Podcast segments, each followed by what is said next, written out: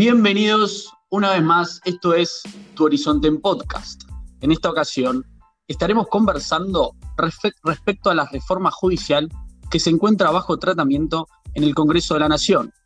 Y para no ser menos, tenemos como un invitado de lujo a Agustín Galloso, un estudiante del Derecho de la Universidad de Buenos Aires, que nos ayudará a tener un panorama muchísimo más claro de lo que es la reforma judicial en nuestro país. Agus, ¿cómo estás? Hola, muy bien, eh, muchas gracias por invitarme y un gusto traer la palabra del falso boga al horizonte. Me encanta, a nosotros nos gusta mucho tenerte como invitado en este, en este humilde podcast. Y como para arrancar, Agus, nos gustaría saber quién es Agus Galloso. Bueno, Agus Galloso es un estudiante que hace una página de entretenimiento del derecho y da entre humor y algunas opiniones jurídicas eh, para los estudiantes, sobre todo de la UBA, pero de, todas las provincias en realidad. Perfecto, para todo el país. No, no discriminas en, de zonas. Bien federal, lo mío. Bien federal, muy bien, muy bien, me gusta. y Agus, ¿por qué es que elegiste la carrera del derecho? ¿Algún, algún gusto? Mira, yo te digo la verdad, casi todos dicen eh, lo mismo siempre. No me gustaba matemática y eh, creía en los valores de la justicia. Ah, y también todos dicen, eh, me gustaba mucho discutir. Yo cumplo con los tres, pero además fue la verdad algo de lanzarme con algo y ver que me gustaba y no tenía miedo a cambiar en el CS. Y se dio así, entonces decidí seguir y me fanaticé. Perfecto, perfecto. Agus, ¿algún hobby, interés personal que tengas? Eh, me gusta mucho pasar música eh, con la consola. Soy medio como falso DJ. No soy DJ. falso DJ, falso falso DJ. Muy bien, muy bien, versátil.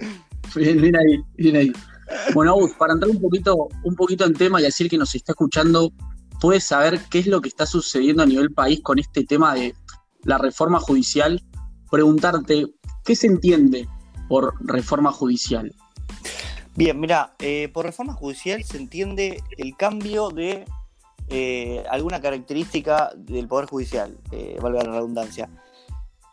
La reforma que se está discutiendo ahora no es una reforma muy, muy reformadora, valga la redundancia por dos, pero bueno, tomó ese, ese nombre mediáticamente, sobre todo. Ok, ok. Y entonces preguntarte, porque es algo que nosotros, o por lo menos yo me estoy preguntando mucho y no entiendo el por qué, es mm. cuál es la razón de que exista tanta controversia en los medios de comunicación. Bien, eh, mi forma de explicarlo siempre es difícil, ¿no? Porque cada medio eh, dice una cosa distinta, pero siendo pensador, eh, hay una oposición al gobierno y, y hay intereses en el medio, como siempre pero, pero en realidad no hay un, motivo en concreto.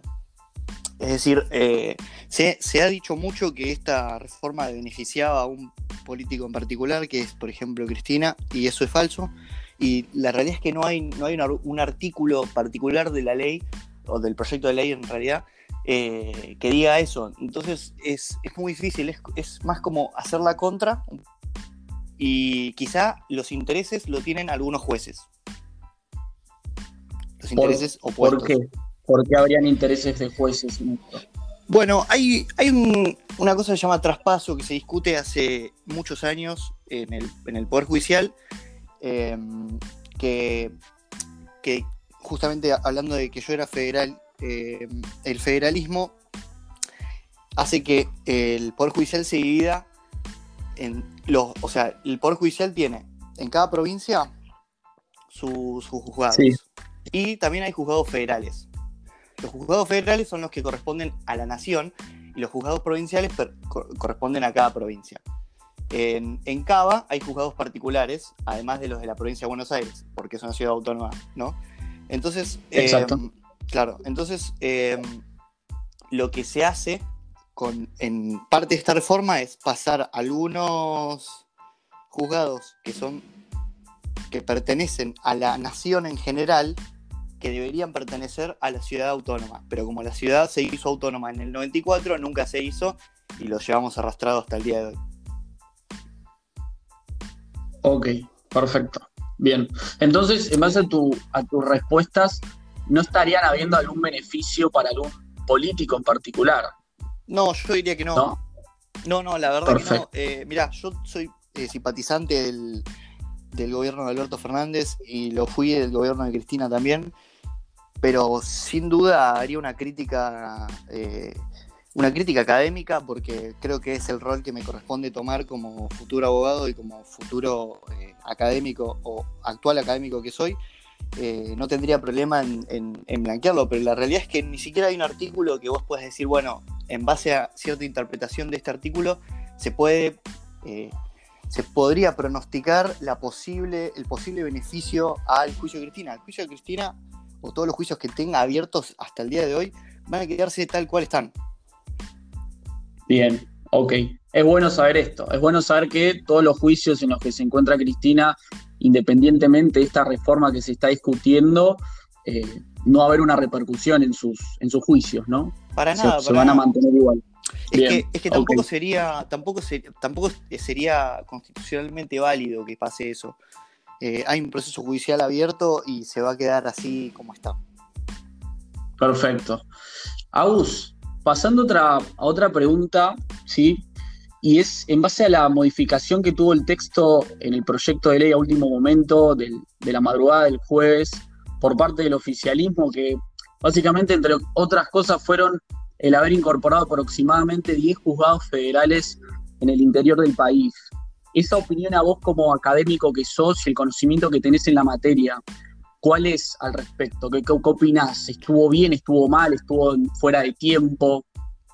Yo creo que está perfecto. Eh, quizá el, plazo, el tiempo que, quedó muy justo sí es discutible, pero en definitiva, eh, se aprobó y, si se aprueba eh, con los procedimientos correspondientes a lo que sería el Congreso de la Nación, eh, lo veo como algo válido. Y en, eh, y en cuanto a la medida en sí, lo, veo muy favorable porque en las provincias quizá a veces, por la cantidad de juicios que hay, hay pocos... A ver, el Foro Federal no tiene una cantidad de juicios tan grande como quizá lo son los juicios que serían provinciales. Entonces, como son determinadas leyes específicas que corresponden a la nación y justamente por eso van a un juzgado federal, eh, muchas veces en las provincias hay ciertos territorios que tienen quizá uno o dos juzgados federales, lo que deja prácticamente todos los juicios en mano de dos personas, lo fácil acumular poder y centralizar eh, para los jueces es, una locura. Yo creo que eh, cuanto más jueces haya en un fuero, siempre va a ser mejor. Ok, entonces es una buena medida esto. Digamos, estamos descentralizando el poder, ¿no? Yo lo veo 100% favorable y de hecho te, agrego algo.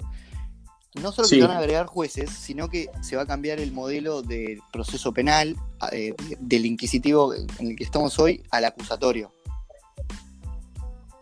esto qué significa? ¿Esto qué significa? Se le dan muchas atribuciones al Ministerio Público Fiscal para que intervenga en el proceso y no sea el juez quien lleva adelante la investigación.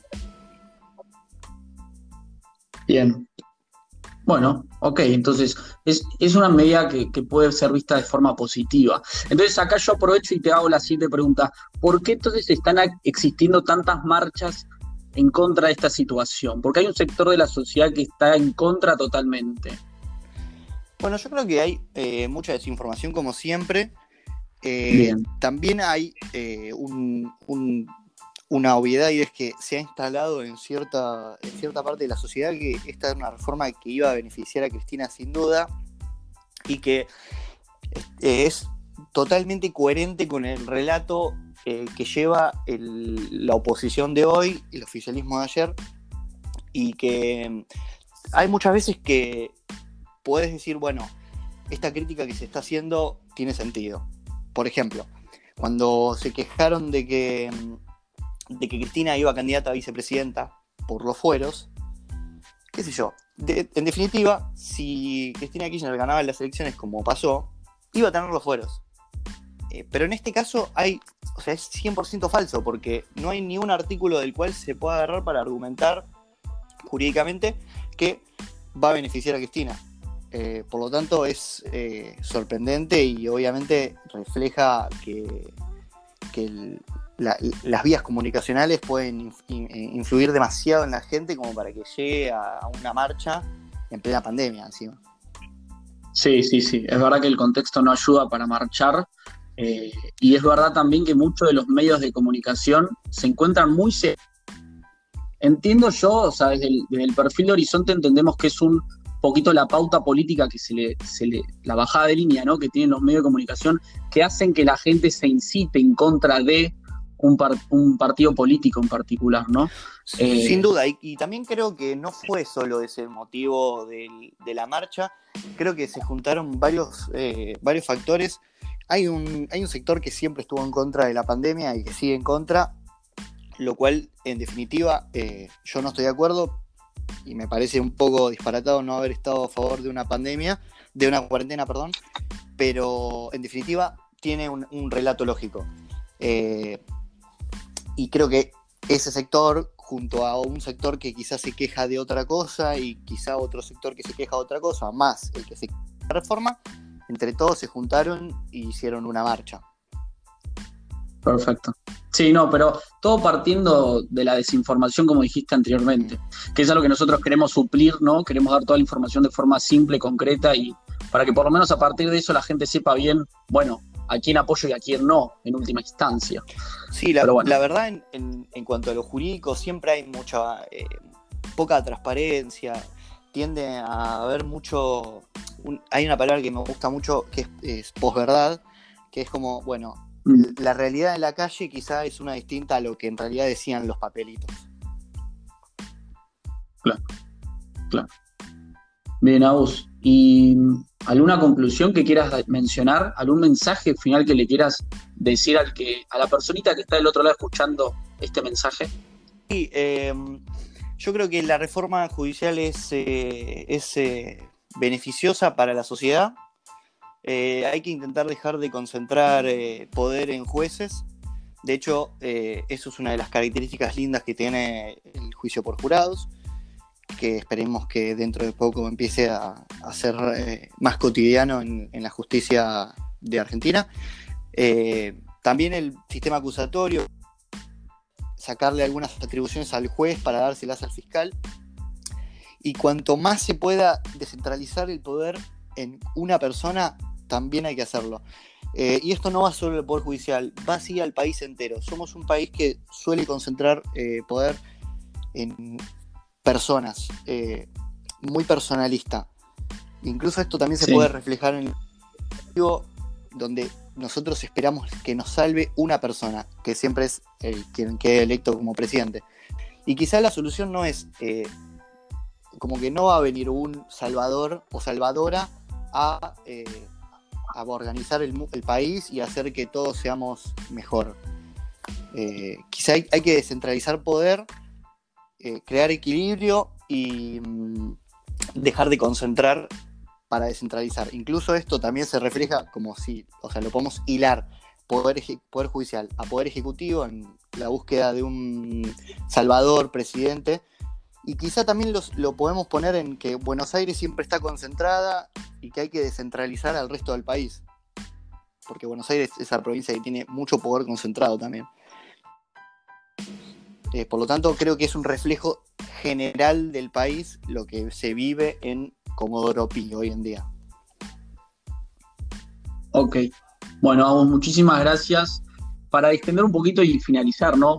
este, este, lindo podcast, me gustaría saber por qué en tus redes sociales te haces llamar Falso Boga. Si se podría saber esto.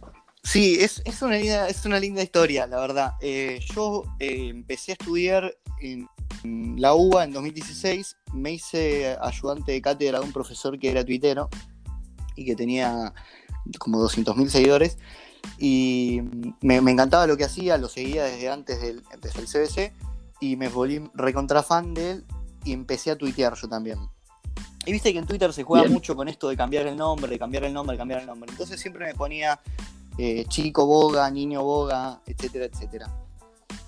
Un día eh, se me ocurre ponerme falso boga porque de hecho siempre sos el abogado del grupo, el abogado de la familia. Este, todo el mundo te dice, ay, el abogado, el abogado, y no sos abogado, sos estudiante. O sea, si bien el título no lo tenés, y, pero tenés ciertos conocimientos y quizás estás cerca, no sos abogado. Entonces me puse falso boga. Pasé de niño boga a falso boga. Y bueno, nada, después creé la cuenta en, Instagram, un poco dejé Twitter y ahí fue como, medio como que se viralizó bastante el contenido que hacía y bueno, quedó falso. Sí, que por cierto, haces, y, corregime si me equivoco, haces memes, ¿no? Respecto a la Facu, ¿puede ser? Sí, lo que arranqué a hacer eran, eh, primero hacía tweets, que en general los tweets pueden ser graciosos o no, pero eran tweets de derecho. Después cuando hice la cuenta de Instagram empecé a hacer memes. Eh, con la pandemia empecé a hacer vivos con abogados, pero que no son, no tienen ningún contenido humorístico, más que algún chiste que quede ahí al paso. Y, y, ahí medio que lo empecé a ver como una posibilidad de eh, divulgar información jurídica dentro de las posibilidades que tenga yo y dentro del poco conocimiento eh, profesional que tengo, porque soy estudiante y siempre trabajo en estudios jurídicos. Tengo dos años de experiencia nada más en estudios jurídicos. Y después también hice, hice un vivo poniendo música para los estudiantes que no tiene nada que ver, nada con nada, porque de memes a, una, un vivo poniendo cachengue y, de los vivos haciendo cachengue a un, a un vivo con un juez que es, da la mejor cátedra de contratos y hablas eh, hablando sobre críticas al Poder Judicial. Una cosa insólita que no tiene absolutamente nada que ver y que me encanta que sea todo así, confusión y mezcla.